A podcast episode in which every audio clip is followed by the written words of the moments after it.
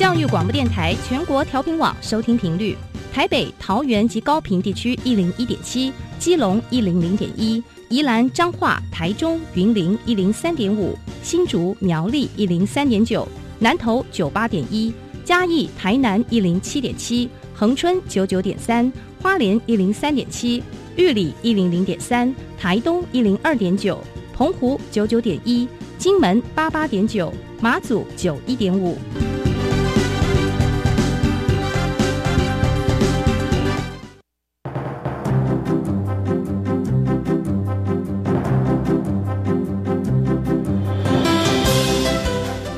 的教育要怎么做才能使孩子面对未来的社会呢？当我们期待孩子改变的同时，也期待教师的教学方法跟着改变，家长的观念也一起改变，一起携手协力同行。谢若楠老师带您探索自发互动共好的十二年国教新课程，听见台湾教育的改变。欢迎收听《国教协作向前行》。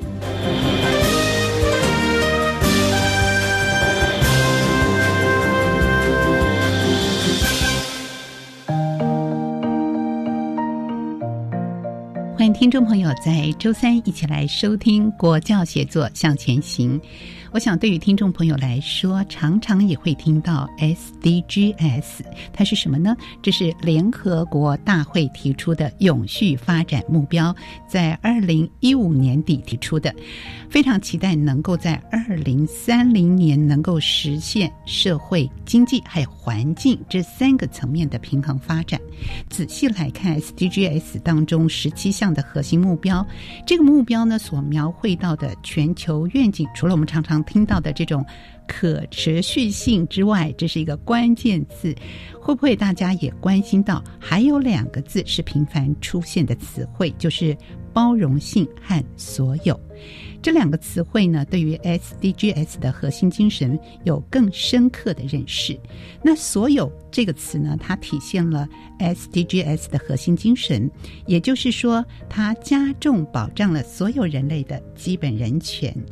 那什么是基本人权呢？基本人权如何落实到我们的教育现场？今天呢，我们就邀请大家来认识法庭有意思的永续教育。这个“议”是议论，是一种讨论，是一种会议。那今天我们就邀请到荣获一百一十二年度教学卓越奖的罗东高中教学团队，来跟听众朋友分享 SDGs 当中的人权教育如何在学校当中进行，还有落实。非常高兴为大家邀请到国立罗东高级中学黄仁奇老师，仁奇老师你好。主持人好，我是罗东高中黄仁奇老师，我教授公民与社会科。公民与社会科的仁奇老师，好，第一位来宾呢，也是我们罗东中学的朱玉芳老师，老师好。呃，主持人好，所有的听众大家好，我是罗东高中的朱玉芳老师，那目前任教是国文科。好，国文科老师，诶，国文科跟公民与社会科这中间如何一个跨领域的一个联合连结来进行？我们刚才跟听众朋友分享到的，这是非常重要，也是我们推广 SDGs 相关议题的。呃，概念里面，我们怎么样进行法庭有意思这种永续教育如何落实在罗东中学？但是大家对于罗东中学不知道认不认识、清不清楚呢？我们是不是可以请任奇老师来为大家介绍一下喽？哦，我们罗东高中是全国的生命教育学科中心，所以很重视全人教育。另外，跟这一次获奖比较有关的。是学校呢，在民国九十四年的时候，也获选为教育部公民教育实践方案的全国示范学校。当时方案设计啊，就是要我们设置一个与众不同的学生自治组织。那其他学校可能都比较是学生议会或学生会，然后直接就是学生会长产生。那在我们学校是第一次实验三权分立的学生自治组织，所以我们会多设了一个学生法庭，来专门处理我们学校的申诉案件的第一关。哇，真好特别，三权分立，而且有学生法庭。我们待会会仔细的来介绍一下，为什么会做这样的一个呃友善校园，但是同时非常重视人权的这样的一个概念，怎么样建立，怎么样落实？我们先从这个发想开始起啊，一定有一个发想或者是一个什么样的一个环境缘由之下，开始想要建立这样的一个人权教育呢？因为我们有学生法庭的这个传统，而且运作了十几年。那后来就是新课纲，他就希望有跨领域还有校定必修的课程。是是，那这就会跟我们的校本课程、我们的校本特色，嗯，我们就想说，哎。我跟玉芳老师想说，我们可以来合作一个课程，是跟法律有关系。因为法庭它其实蛮少开庭的，我们学校很祥和，就是学生要到达学生法庭的状况实在是太少了，所以他们变得当然不要开庭是最好嘛，对不对？对，当然不会期望开庭，可是这样子练习的机会啊，还有就是这种呃，就是好不容易有这个组织。所以，然后在里面也试行过非常多的活动跟课程，嗯哼，所以我们后来就想说，把这些东西都整理好，变成一套崭新的课程，推广给一般的学生，也都能够。得到这些法治人权的概念，啊哈，所以推广到所有的对对学生，所有的课程，嘿，各个班级，每个同学都要学习喽。嗯，校定必修是这样。我们是以年级年级来划分，所以不同的年级要有不同的课程跟内容。刚才您说要互相的结合，怎么样个结合方式呢？你说跟国文科的结合的部分，对，就当初大家也是觉得说，哎，名字叫法庭有意思，所以应该跟以公民科为主嘛。那实际上我们有个构想是说，我们本来校定必修的课程，除了福音我们学校民主、亲和、勤勉的校训，然后我们一直都是走民主这条，就是法人权、法治的这条路走。我们就在想说，那如果发展成校定必修课程的话，最好是可以有跨领域的合作。嗯，所以呃，我跟任老师其实一直以来就是都开发蛮多的教案。我们之前是开发地方学。然后就后来就想一想，嗯，还可以有什么？那刚好就是国民法官的那个呃推动嘛，所以我们就想说，那我们来跨领域。那国文到底可以做什么呢？想了很久，后来发现，我们过去在讲国文的时候啊，学生一定会觉得说啊，老师你就是讲一堆古文。可是有时候想一想，这些古文的作家哈，不管是李白啊、杜甫，他们的背后其实除了是文学家，他们本来应该都是当官的人。那当官的父母官一定会有处理一些诉讼的案件。嗯，好，那我们平常读的都是他们。怀才不遇啊，内心旷达啦，哈，这些东西。可是想想，那他们在于当父母官的时候，他们的角色立场到底是怎么样？这是我们一般国文课本的时候不会教学生这个东西。对，所以我们就去抽丝剥茧啊，去找到苏东坡当年在考科举考试的时候的文章。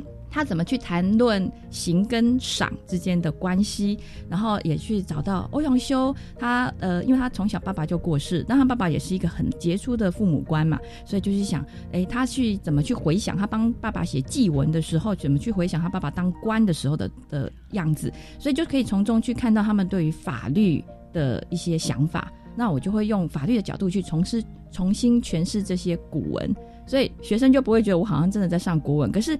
在看这些古文的时候，我们过去可能对于古文的想法都是啊，古人都是很刚刚讲的比较类似怀才不遇这样的心情。可是你看到他们会在为了一个诉讼案件，然后熬夜不断的去审案子，然后就只为了帮这个死刑犯找出有没有可以不要被判处。死刑的这样子的一个小漏洞，嗯，所以就会去想，哎，他也有人心仁仁爱的这一面。好，那这时候就会，我就去对应现在的状况。那法官会不断的，就是过去欧阳修的爸爸在当法官的时候，会不断的去帮死刑犯去找一些他有没有做一些好的事迹，然后来弥补他死刑的这一个罪恶的时候，我就会想，那我们现在常常会骂法官你是恐龙法官，都说哎这个人有 教化的可能，我就问学生。我们在读文章的时候，你会觉得欧阳修的爸爸是好乖。可是如果把它对应到现在的时候，你却觉得那个我们的法官也是在帮死刑犯去找，看他有没有可能教化的可能。那你为什么要骂他是恐龙法官呢？那这中间到底有了什么样子的的一个一个误解，或者是说，哎，它是什么样子的过程，会造成这样子有不同的印象。那学生就重新思考，对我们是不是每一次只要一个案件不符合我们期盼，我们就一定得要骂他恐龙法官呢？可以从另外一个角度来去思考。哇，有很多的思辨的过程。对，所以这是一个我们可能一般人或者一般学校很难去从这个视角去跟所有的同学们进行，不管是法治教育、人权教育啊。那我想一定有系列的课程的安排和规划，在不同的年级，我们是不是也请任杰老师来把这样的课程的规划整体面跟听众朋友说一下，这样概括的轮廓呢？嗯，哦，我们是以这个，我们还是有四课哈，在专注在高二了，哈，专注在高二。嗯，那这个诶，高二的时候，他们我们的那个校定必修是必中有选，所以是也是有兴趣的同学可以来选修，然后人数是蛮多的。然后如果诶没有学诶其他的年级，可能就要用营队的形式。我们每次的暑假都会，暑假到开学之间，我们会办一个大型的法学营队。然后这个营队就是最近几年都有上百个人来参加，就是一个大型的，所以会跟学务处做一些配合。它不分年级，对这个营队就不分年级。它如果是课程，就是专注在高二。嗯嗯。对啊，课程分四课。嗯。以因为我们是法庭嘛，所以就以法庭的角色作为一个就是切入点。然后四个课程就分别有四个不同的法庭中的角色。那第一课当然还是以我们的学生法庭，然后带到国民法官制度的建立，好，就是法庭的角色以后会有国民法官了，那就要让他们知道说，哎，其他国家其实也都有这个状况，参审制、陪审制怎么个不同？那我们的是什么样的制度？那里面就会有很多，就是也要感谢政府有很多的配套，就是他要宣导国民法官这这个制度。所以呢，他就有非常多的小游戏呀，而且甚至可以到法院去对对，那个都是对参访法院，然后还有模拟法庭，都是可以申请，所以就活动非常的多元。嗯，而且听说我们法院也非常的友善，也欢迎学校 非常对，非常欢迎同学们啊一起去参访。既然我们谈到国民法官，我们稍微科普一下好不好？小小的解释一下。嗯。啊，就是一个制度是，就刚刚玉芳老师提到，因为大家都觉得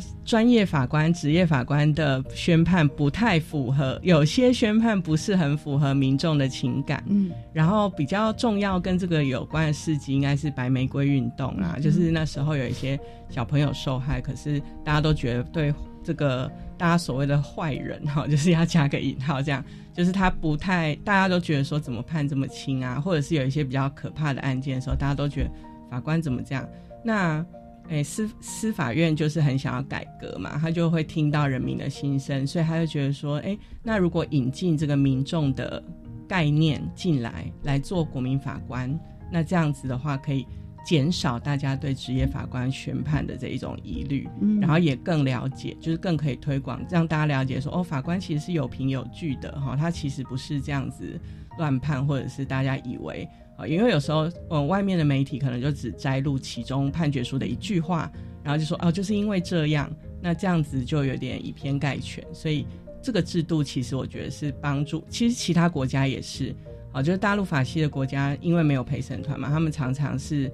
他们都有我们国家的这些问题，所以像日本啊，像这个韩国，他们也全部都有呃类似的制度。像韩国的话，就是那个他们是陪审制，嗯嗯，他们就会有一些这方面的改良制度。那我们也是，那刚好就是今年要上路，今年一月一号上路，对，二零二三。大家很好奇啊，谁可以担任国民法官呢？哎，他反而要没有。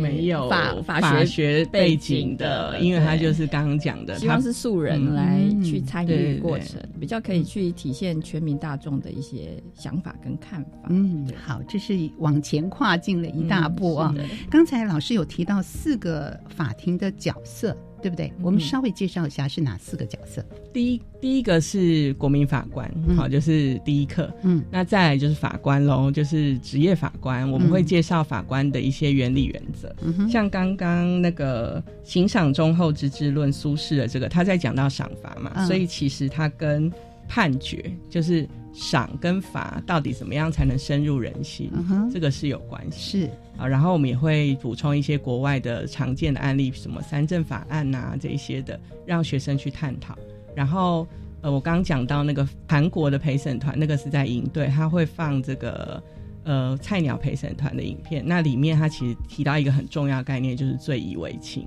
嗯。就是当你对这个证据有疑惑的时候，你要做对当事人比较有利的判判决决，这一这一种很就是对无罪推定的这些法官要注意的概念。嗯再来第第二个当然就是我们是把律师先先介绍，对对我们是律师，然后嗯律师就有一些律师的职业伦理。然后这这边我们会教案例分析，嗯。然后国文科的功用这时候又有了，就是写写诉状，诉状，对，我们很专业，还会写诉状对，哦。我们要教学生写诉状，跟学生讲说，哎、请律师写诉状，可是所费不赀呢，我们自己来。那那当然不是说鼓励他们兴送啊，就是说，好，假定万一他们生活中会遇到一些法律的的事情的时候，你至少懂得会写诉状，哪怕不是你自己写，你可以看着律师写的好不好，或者是说有没有一些东西被隐隐藏了，你可以再去做为自己发声。所以这个。写诉状这件事情，学生也蛮有兴趣的。然后我们后来带到法院参访的时候，那些呃科长们也觉得，哎，你们的孩子会写诉状，而且懂得诉状的几个要素跟原理。嗯，对我觉得蛮实用的。对呀、嗯那如果在练习的时候，会以结合生活情境，比较贴近孩子们的经验，吗？我们是嗯设计了六个案例，然后呢都是很生活化，都是发生在宜兰的事情。例如说，我们宜兰常常下雨嘛，嗯那下雨的话，难免在乡间小路，我们照明设备也没有到很好的情况之下，一定会发生小车。那个擦撞哦或者车祸这个部分，然后还有就是我们宜兰的网红打卡景点非常多，那有时候就会有造成嗯网红跟民众之间有一些冲突，那也会有一些所谓的这个口角衍生的误会哈，这个也教他们怎么去写。那另外还有就是说我们的农地。就是呃，其实有时候会有，因为上一代的人就是感情好，然后下一代的人就会想说，哎、不行，我要产权划分清楚。我我以前爸爸那一辈的人可以不计较，可是我这一辈的人会计较，然后就要农地重划或者是怎么样，要去把产权借借清楚的时候，这时候怎么办呢？怎么去去跟邻居打这一个这个产权的这个部分等等这些东西，我们都是在去想会在宜兰发生的，然后是学生生活中的，所以在写在书上的时候，甚至还有同学会把。他们目前爸妈可能遇到了什么问题，会来问我们说：“老师，那我爸妈遇到这个问题，那我们这个部分要怎么解决会比较好？”那虽然我跟任毅老师不是专业的，但是我们为了要了解就是这些诉状怎么书写，其实我们也做了蛮多功课的，嗯然后去上司法院看了很多的案例，所以嗯多多少少可以提供给学生一些案例。然后学生在写的时候也觉得说。法律没有那么艰深，其实 就在生活中，所以我们就是希望给学生这样子的概念。对它没有那么艰深，但是对它在我们生活中，有的时候我们可能就会有需要。尤其您又结合了在地跟同学们的生活经验，这是最重要的。那如果今天能够帮助他们解决正在遇到的困难，那是更可更实际的一个嗯例子，很可贵。所以同学们在写起诉状来说，不觉得它是那么有距离感或艰涩感，反而可以激发他们更多的视角来面对冲突的事件，或者是生活中困难需要解决的问题。对这是非常用心的一个团队教学设计啊，一系列的人权教育。那这样子，我听起来好像也会结合到一些在地的资源，或是周边的一些资源。是这个部分，是不是也请老师跟我们分享一下呢？好，呃像刚刚说嗯。到诉状撰写的话，我们就是用到司法院范例，好、嗯就是我们设计的案例都是可以在司法院范例中找到，然后学生略微改写。嗯然后另外一方面，我们还跟司改会合作，但是其实它推广模拟法庭有两种，嗯。一种是法院的模拟法庭，那个要操作一整个下午，所以我们放在营队，嗯嗯。因为要一整个下午，按、我们的课程只只有两节课，对，所以我们后来试行了非常多种之后，我们发现就是司改会的案件，他们也有编制一些现在的这种国民法官的模拟法庭，它的案件长度比较适合在课堂操作，哦。所以有一些学校是会去请法院，我们也有，但是我们。这一堂课用的是司改会的模拟法庭，嗯那司改会如果跟他申请，他会派专业的律师来协助你操作整个的过程。那再来就是，呃，法务部他有出过一个桌游，就最后一刻王牌检察官，就是检察官放在最后一刻，就是因为要跟很多课程的那个活动做结合，因为我们把实桌放在比较后面。然后我们应用了他所出的这个王牌检察官的桌游，让学生化身检察官，依照证据啊、证人的口述来推敲案情。然后另外我们还参访宜兰地院，啊，宜兰地院很欢迎我们去。那实际上观看庭审或者是一些非讼事件的场地，比如说那个拍卖的地方、公证的地方啊，这些他们都会去带我们参观这样子。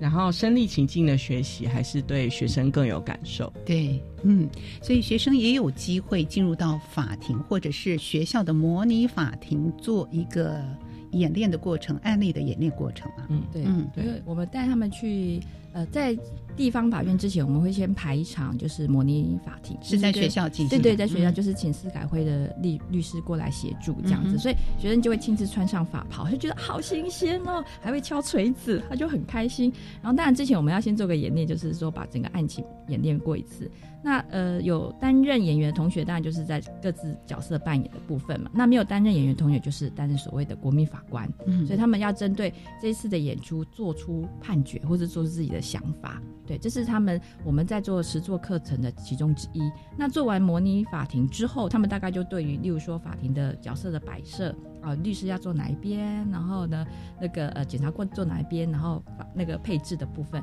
我们就实际带他到地方法院。那到地方法院的时候，如果刚好遇到有庭审。我们就会直接进去带学生直接进去，所以那时候其实有民事庭，有一次我记得有一次民事庭跟刑事庭有同时在开，对，然后学生就有进去，民事的部分可能比较缓和一点，那有同学就进到刑事庭，然后就可能遇到恰龙恰后的 正在轻送这样子，然后学生就整个。案子看完之后出来之后，他说：“老师，我好害怕，就是会觉得，然后说，那你这样敢做坏事吗？不敢了，就觉得还蛮有趣的，就蛮震撼的啊。对同学们来说，实际的去呃在法庭上旁听啊，这个震撼度也实际的看到加害人、被害人。对他们的过程，然后怎么样去就是呃被害人他可能就是可能要找出很多证据来去呃。”就是为自己那个申冤这样子的部分，所以他们其实也都知道，哎，那个证据提出来真的非常的重要，人证物证等等这些。嗯嗯，如何在这个学习法庭当中、学生法庭当中扮演不同的角色，看到不同的视野？那会不会同学们如果哎，这个学生法庭里面如果有加害人、被害人的角色吗？也有，嗯，他们会不会会不会就是哎，我是这样的一个角色，自己就会陷入比较陷入在我的观点当中。同学们之后是不是那个讨论也相对重要？因为扮演完整个案例之后，也会带领同学们做一些不同的一个分享和回馈嘛。嗯，有，我们都是因为我们叫有意思，那个意我们特地改成议论的议，就是因为我们是一个议题导向。对，我们每一堂课都会有发表。然后我们每一堂课就是思辨之后，我们会设计很多个问题让他们去想，然后小组上来发表。嗯，那像法，比如说举例那个法官的原则，我们就每一个组分配一个原则给他们，然后我就会告诉他们说，哎，呃，法律系有一个精神叫做共笔，就是法律系的学生常常都会因为老师上课太紧凑了，他们就会有共笔的这个行为。我说现在我们就是等于在共笔，哈，大家都查一个。比较难的案例或比较难的原则，然后再报告给大家，然后大家就等于是一样的时间，但是你获得了别人给你的，然后你就等于是整个都会，所以也发挥这种共比的精神，然后让他们去查询案例或者是查询原则，然后再报告，然后针对我们所讨论的案件，他们也要发表，对，所以就是。呃，应该是说发表的课程可能占我们课程的一半哦，所以我是觉得除了思辨能力之外，其实经过这个课程，学生的语言发表能力也都是进步很多。难免就是会一定会有在讨论的时候有。呃，一些跟这个导向比较不一样的地方，或者说他报告出来的啊，不是我们可能就是设定的那个部分。那因为人气老师他可能在这方面比较专业，他就会再去从法律的角度再去把它修正，然后学生就会从中再去获得。因为有时候像我们在讨论一些案件或什么的，学生的看法有时候会比较不一样啊，也不能说他是呃不对的，可能是比较不一样的走向。那我们会希望他是可能是走。呃，法律一切是讲证据的这一条路去走，不要太走情感面的部分，所以我们就会稍微做修正。所以每一次的议题讨论，学生报告完之后，老师都会再做补充跟嗯嗯跟做修正的部分。对对，怎么样在老师的引导，还有我们学生法庭这样的一个练习过程当中，让我们的说话，让我们的思辨都能够言之有物、言之有据啊，这是非常有意思的法庭有意思的永续教育。我们谈到的人权教育，下一段再继续跟听众朋友来分享。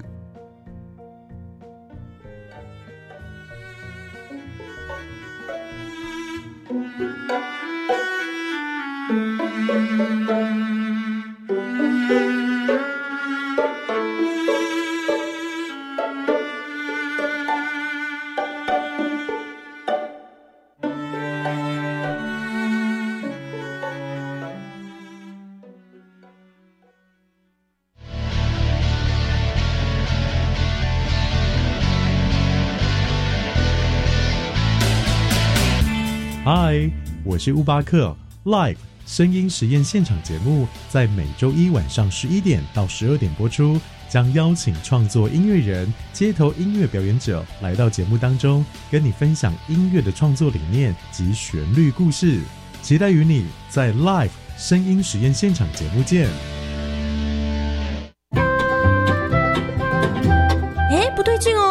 怎么了？本来大德很不喜欢上英文课的，但最近怎么常在练习啊？听说老师运用了 AI 技术，让学习英文变得好玩，增加了孩子们开口说英文的机会，真的很不错耶！语言就要多练习才能学得好。没错没错，我觉得老师和学生们应该多利用酷音平台。现在听说运用 AI 技术，有了更丰富多元的英语学习资源，学习英文会更有效率哦。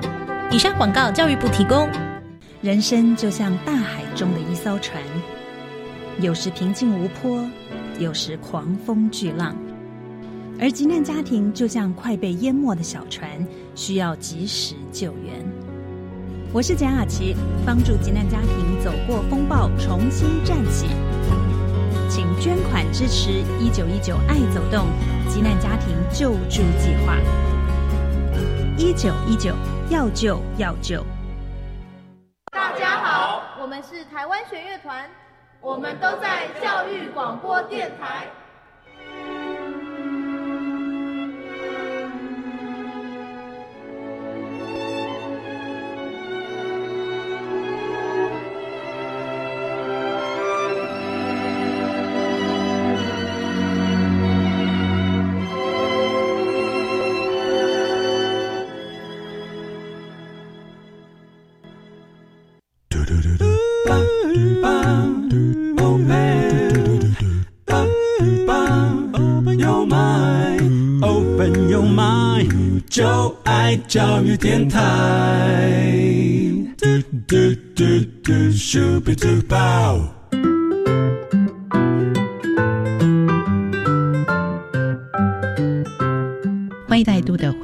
教写作向前行。今天我们邀请大家一起来认识我们贴近 SDGs 议题，特别跟听众朋友谈到了我们在人权教育过程里面，学校是如何落实跟执行的。邀请到国立罗东高级中学黄仁奇老师以及朱玉芳老师举例跟听众朋友分享。因为在罗东中学当中有非常知名的学生法庭，而且在推行。这样的一个人权法治教育的时候呢，有很多的课程设计、校定课程或者是营队等等，都希望带领着同学们来认识了解。那对于同学们来说，参与这样的课程或者是营队，他们的回馈会是什么呢？一开始是从一个可能新鲜、好奇，到实际扮演的角色，以及在生活当中可能也会遇到类似的情境。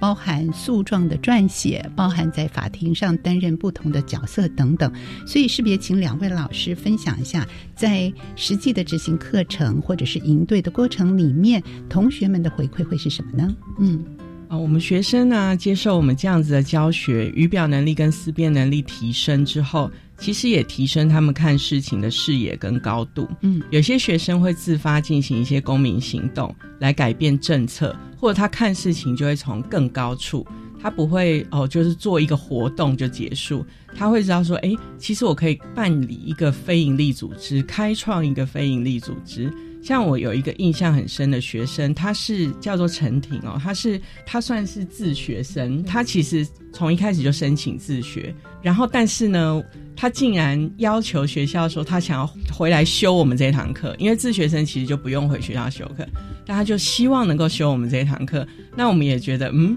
怎么无上就是 对对对，他还来挑呢，就是挑选了我们来上，然后他就很配合，然后呃又是非常活跃这样子，很会说话。然后后来啊，他就他还当那个模拟法庭的法官的这个角色，好，然后他后来就说，哎，他我们这个课让他启发很多，他后来就去创办那个非营利组织，变成教别人怎么自学。哇，对，哎，这个小朋友才十几岁吧？对。对，他高中这个创阶办基协会、协会或基金会，嗯对，就是而且他特招就是大学特招，几乎每一家都录取。嗯，对，所以我们也希望培养更有主动性、有想法，也知道自己想要做什么，甚至他想要把他的想法跟理念、做法推广出去，帮助更多有需要的朋友。嗯，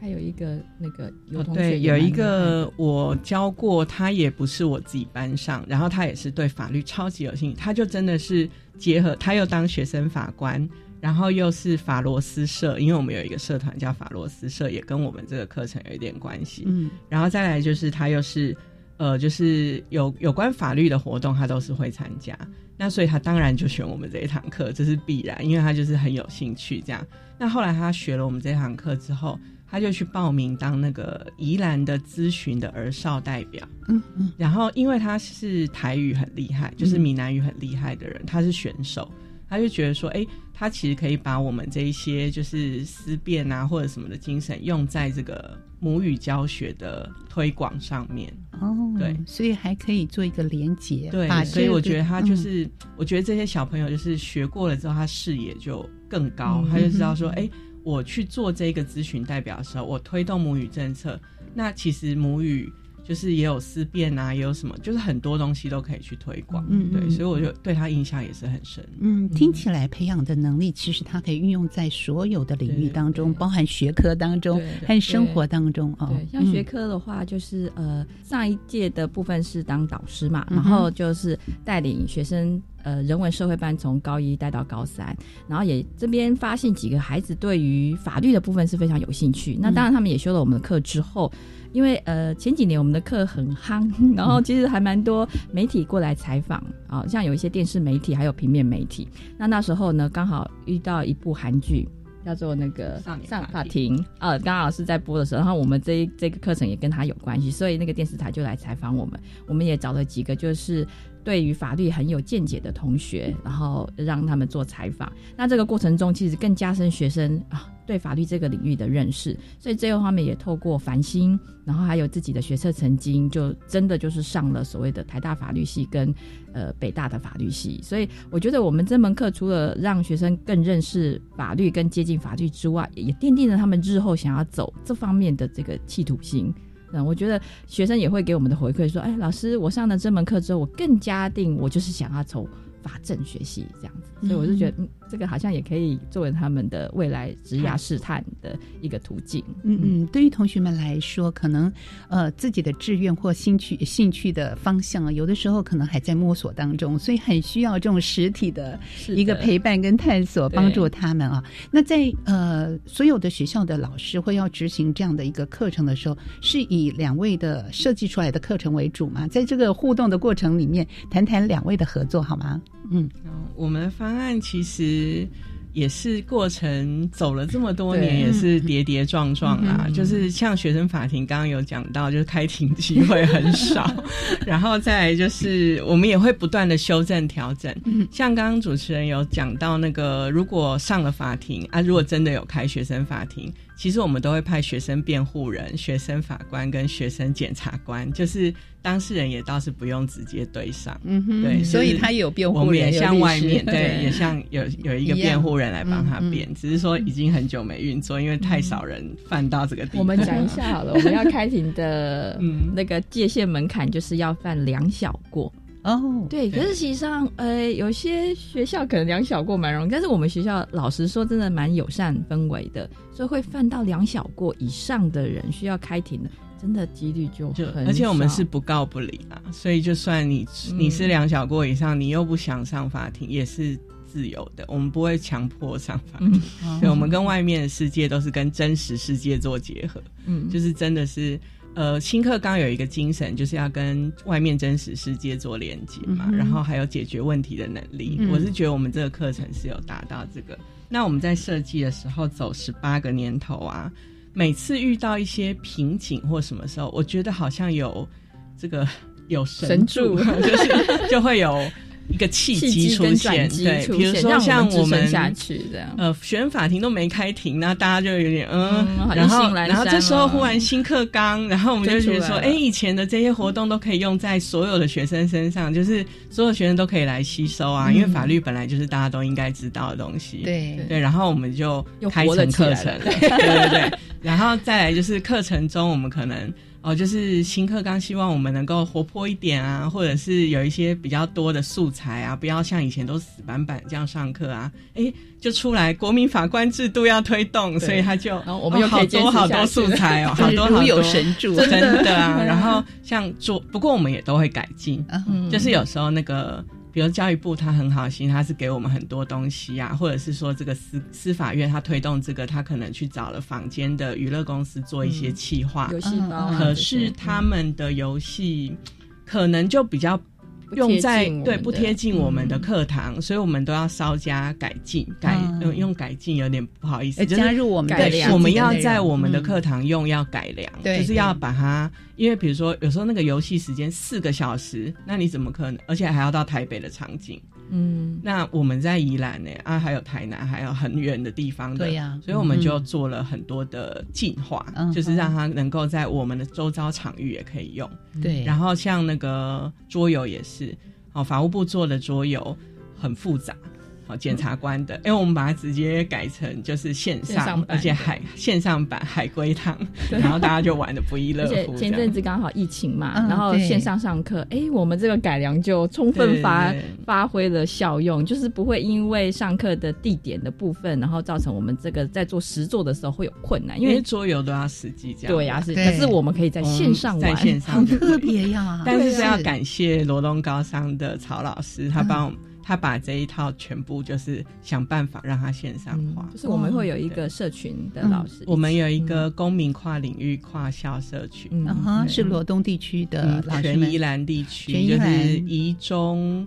罗商、宜商，嗯然后我们罗高，哇。嗯，就是我们这些老师们，就是我们平常就会有一些新的桌游，或者是一些跟公民相关的，嗯我们就会请请那个单位或者是我们自己来操作看看。嗯然后我们要刚刚讲的就是那个单位所做的是很好，就是但是要用在课堂，还要经过我们的改变。哦，嗯是另外一个形式的共笔，就是 现在已经跨校了，跨校跨领域这么多对这么多的老师愿意为这个领域共同来做一些事情，所以在其他的学校也可以使用这一套模式来运作吗？嗯，我认为要改进这个，应该都是每个老师如果发挥巧思的话，一定是可以让国家政策更加推动。嗯因为嗯呃，他们不是现场，所以他们是很很认真的制作这些东西。但是我们要用在现场的话，我们现场老师要再多花一份心力，把它想办法跟我们的课堂做融合。是嗯，嗯因为其实像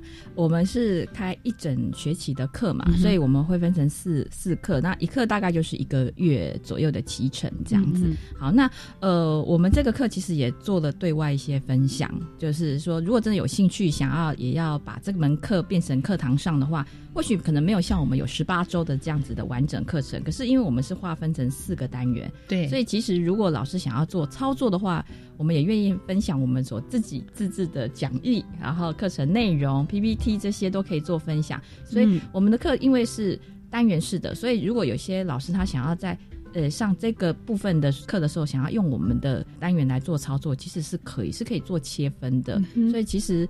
蛮容易上手的，我觉得。对，好特别哦，而且大家开放心胸，把这样的一个资源分享给所有我们教育现场的老师们。只要你有意愿、有兴趣，其实都可以开始做这件事情。我们也希望未来大家热情的参与之后，每年都可以定时的 举办这样的活动哦。不过刚才一直听到，就说好像要两个小过以上，我们才会进入到呃实际的法庭的运作，学校的法庭。那这样的一个冲突事件，学生在学校当中多多少少都会发生不同情节程度大小的，那会怎么样一个做处理呢？这是我们呃，我们其实第一年就十八年前很久以前，好有这个学生法庭的时候，第一年是没有设任何限制，爱怎么、就是爱来就来这样。那一年的学生法官大概要忙死了，因为其实就是每个中午，因为开庭不是大家想的就哦直接开始这样，嗯，要做准备，对，就而且还要像演戏一样，先预想会有什么情况，会有什么冲突之类，这样子去思考。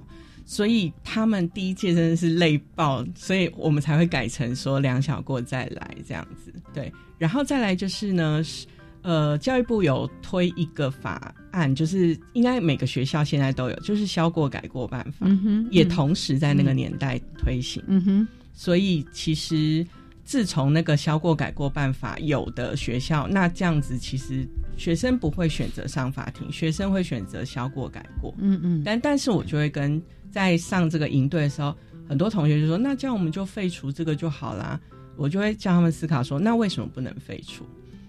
因为有一种情况就是冤枉的时候，我不愿意消过改过，因为我是被冤枉的。嗯嗯但是我这个时候想要申诉，没有管道。对，那所以你学生法庭还是要存在，是为了一个可能不会实不会有实际上的案件，但是你需要这个制度，因为你有时候就是有，嗯，谁知道会不会有？嗯，对，所以我是说，哎，我们好辛苦创立这个制度，我们还是要继续把它维持下去。嗯，那在学习过这样的一个制度或者是课程之后，他会不会也会内化到学校的班级的经营，或者是呃比较小的一些冲突，就可以用一些这种概念，那么先解决，或者是呃在班级经营上啊，或者是校园冲突上就可以呃先处理解决，而不用进入到法庭当中呢？嗯是当然，嗯我们都是我们导师，因为我们本身也是生命教育学科中心，是。对，所以我知道生命学科中心那边有弄一个课程叫“生命有意思”，嗯哼。就是他们就是也是在会议讨论，他们应该是也是改成这个意，好对他们也是透过，因为我们学校也是有开一学分的生命教育课，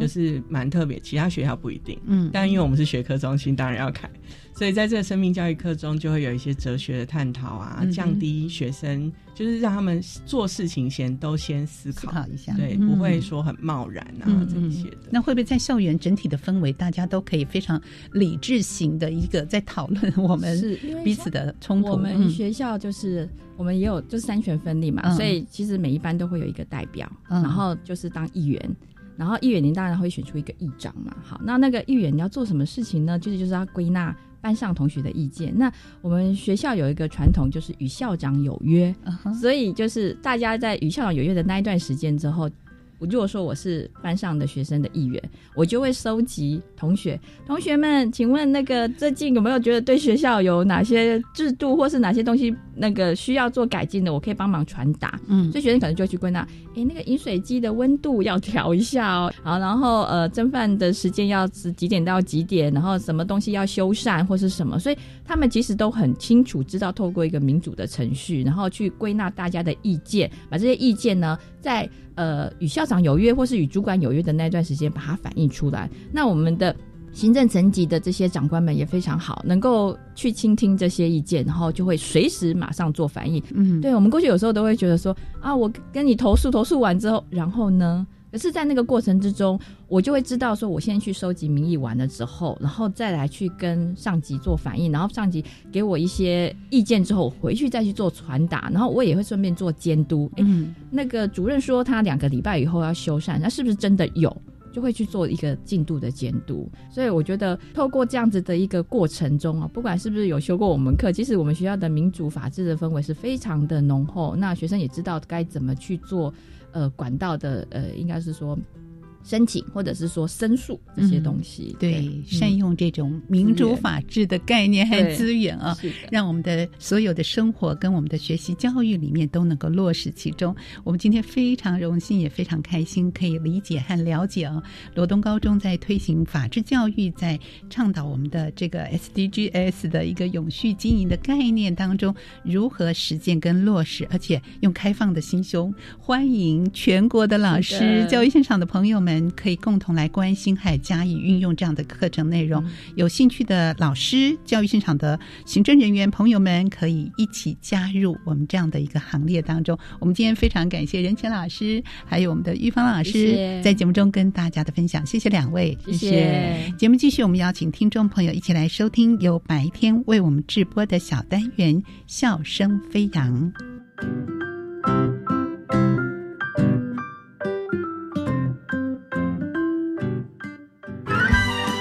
你所不知道的校园新鲜事，都在笑声飞扬。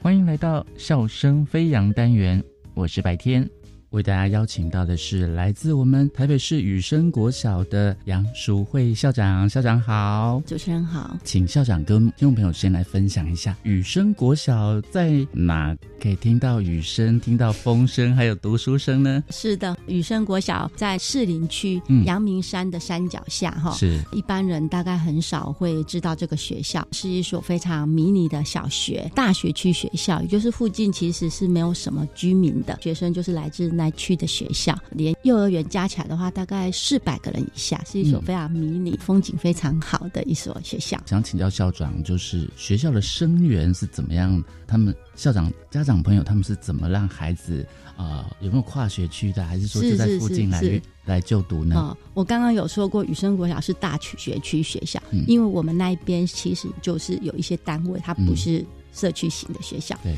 那我们的真正在籍的学生可能就只有个位数，对，真的。所以我们的学生其实都是跨级的，但他因为他是大学区，就是你只要涉及在台北市，通通都可以来念哈。雨生国小的风评一直很好，所以是在历任校长啦、老师们，其实大家共同努力，一直累积下来的一个学校的口碑。是，好，那我们近年来就是努力的在经营，其实都是靠家长传家长，哦，因为学校一直也都很低调的。就像我们很多活动也不太会去做很大的行销哈，都是比较低调的，所以都是靠家长口碑行销。对对，我觉得就是主要是这样子。是是是，因为如果你要去故宫或是到阳明山是附近，如果你有稍微注意一下，还可以走路就到了。雨生国小大概有什么样比较特别的课程的内容呢？可以请校长跟我们分享。因为我们学校是大学区学校嘛，所以行硕学校特色其实一直是大家非常努力的一个发展的方向。我们那边的自然环境啊，各项人文的环境也都是非常的丰富。所以我们这几年来哈，整理了我们学校的户外教育课程，所以它是我们学校的特色。再来就是我们原有的是我们的阅读教育，哦，阅读推动的非常好。再来就是我们成为台北市一百一十二学年度的双语学校，发展的比较多的是这个。那当然还有福音十二年国教，我们也在做学生的探究。课程，那我想这些都是可以做整合的。像你刚刚讲到户外教育的课程啊，是是，就让我想到户外教育很可爱，就是可以让同学们去登山啊，去水边啊，或是海边啊。那我看到你们学校就是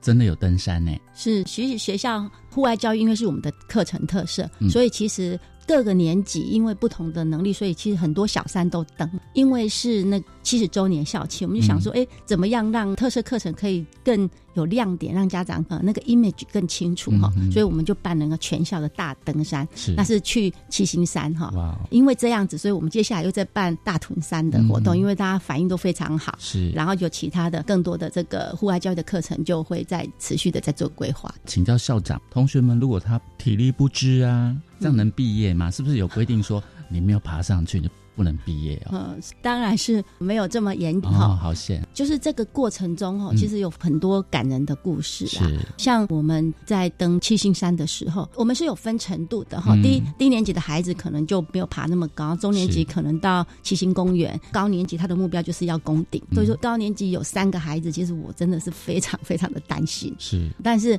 一个孩子是爸爸从头陪到尾，他从头嗨嗨嗨嗨到尾，但他完成了，真的很感动。哦，那爸。爸爸有参加。那另外一个孩子呢是老师陪着。对，那我们其实有备用车，因为我们都有一些安全的一些防护嘛。嗯就是其实有预估说，如果孩子完成不了，我们就下山吧。对，但是呢，这个第二个孩子呢，他就是做到爬了几梯，然后就坐下来，就不想动。嗯然后老师就一直鼓励他，一直鼓励他，他就再动一点，因为他其实是可以的，可是他就那个意志力还没有被磨练出来。他是因为体重太重是的，是的，哦对啊，老师就一直的鼓励他、啊，嗯有时候就哎想说你太累了，就给他一点点小面包，这样他也爬完了、哎哇，还有第三个，我我真的是更感动哦，因为他是一个特殊生、特殊孩子，那身体非常的瘦小，那那个膝盖哈，其实他也有几次的那个关节上面的脱臼，嗯所以他上去我也很担心，可是他就是要上去。对，那这个过程中，就是我们会有一个备用的老师，也是陪着他，嗯，一直劝他回去，他都不回去。他说我要跟同学一样，我是爬在山顶上面等他，嗯因为我会很担心，我希望全部小孩子都到，或者是我要接到讯息有孩子回去，要确保安全。那我站在那个山顶上等他，他最后一阶几阶是爬上来的，嗯是四只脚爬上来的。那一刻哈，其实我是把眼泪擦掉，我是感动到落泪。嗯然后呢，马上去扶他了，然后叫大家跟他鼓掌，然后跟他拍照。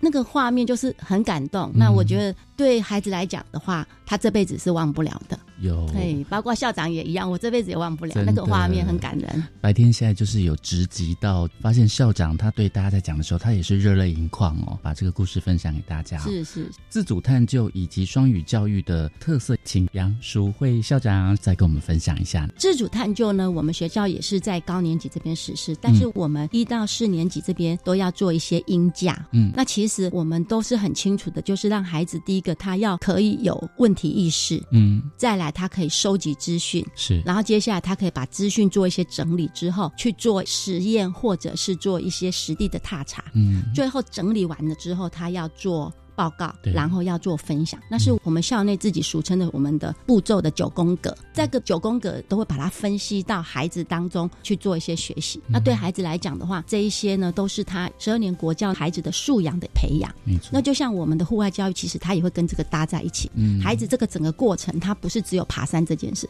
他的之前、之中、之后，之后他一样要整理，一样要跟大家分享，然后他这次的收获。所以很多课程都可以搭到这个自主探究的历程。没错，其实要让孩子有自主探究，真的不太容易啦。因为现在孩子的接受的外界的刺激非常多，是你要能够让他能自主的去做什么做什么，其实要让孩子本身就能够接受，他感动自己的，他觉得我可以做得到，是他才会继续想要去是持续的做。从刚刚的登山呐、好像还有一个很特别的、哦，骑脚踏车。骑脚踏车呢，是我们才刚办完没多久的哈。这脚踏车的课程一样，它都是在户外教育的课程当中的一环。嗯，平常就要练习骑脚踏车，不然他就不会骑。所以我们在体育课当中，老师就是会去安排跟训练。真的不会的孩子，我们就是要一直陪，然后他还是要到现场，他可能还在那边练习。是过程当中，我们也是每一个孩子都达标。嗯我们是到大家河滨公园，因为是第一次是全部的人去哈，所以我们的目标也没有设得非常的大了。那一天是骑了十六公里，哇但是每个孩子都完成。那其中有一个孩子他还是没有克服，但是他到现场，然后在周边练习绕圈圈。嗯，那个过程中，孩子都是在克服他心中的恐惧恐惧跟压力，然后他去完成。完成之后，我们给他颁发一个证书，对孩子来讲就是一种成就感，一个他达标的那个成就感。其实刚刚杨校长在分享的时候，我就马上回到我国小的时候，我第一次骑脚踏车是在我们那边的比有店啊，是是那个庙前面的一个小空地那边骑，我也是学不会，然后就跌倒很多次，摔到膝盖都流血擦伤了。当你学会的那一刹那，哦，好开心哦，很有成就感。我会骑脚踏车了。是是是，台北的孩子我觉得更是需要嗯哦，因为台北真的是比较没有空间让孩子活动哈，就觉得这样对孩子来讲是很好的一个学习跟训练。是，最后请我们啊杨校长跟我们分享了，就是你服务在雨生国小，未来还有什么想推动的呢？那有什么规划，或者是你有什么梦想，这个学校要完成的？是没有这么伟大的 什么梦想哈，因为我一直认为教育就是陪伴，嗯，教育就是给孩子舞台，给孩子机会。不管是我当第一年校长，或者是我当最后一年的校长，我觉得这样的理念是不变的。嗯，我在整个活动的过程中，就是希望孩子是在一个有安全感、有幸福感，然后他对未来他是有成就感、有希望感的这样的一个环境中，所以我们不断的给他活动、给他学习、给他舞台、给他机会。那目标就是希望孩子的那个童年是愉快的，是他是一个黄金的童年哦。我期待孩子的童年是愉快，我觉得他这样的一个愉快的童年经验是他未来人生的一个最重要的一个基石。对哦，就前阵子有看过一段话嘛，哦，他就是说，悲惨的童年你可能要用一生来疗愈，嗯可是你一个快乐的童年、幸福的童年，它是可以疗愈一生的。嗯那我觉得这句话跟我的整个在推动孩子的一个理念其实是很一致的，所以我觉得教育也不用有很远大的梦想跟理想，而是一步一步的陪伴的孩子，让他的身心灵都可以很健全。是。好，今天也非常开心可以邀请到我们台北市雨生国小杨淑慧校长的分享哦，谢谢您，谢谢谢谢，拜拜拜拜。我是白天笑声飞扬，下次再会喽。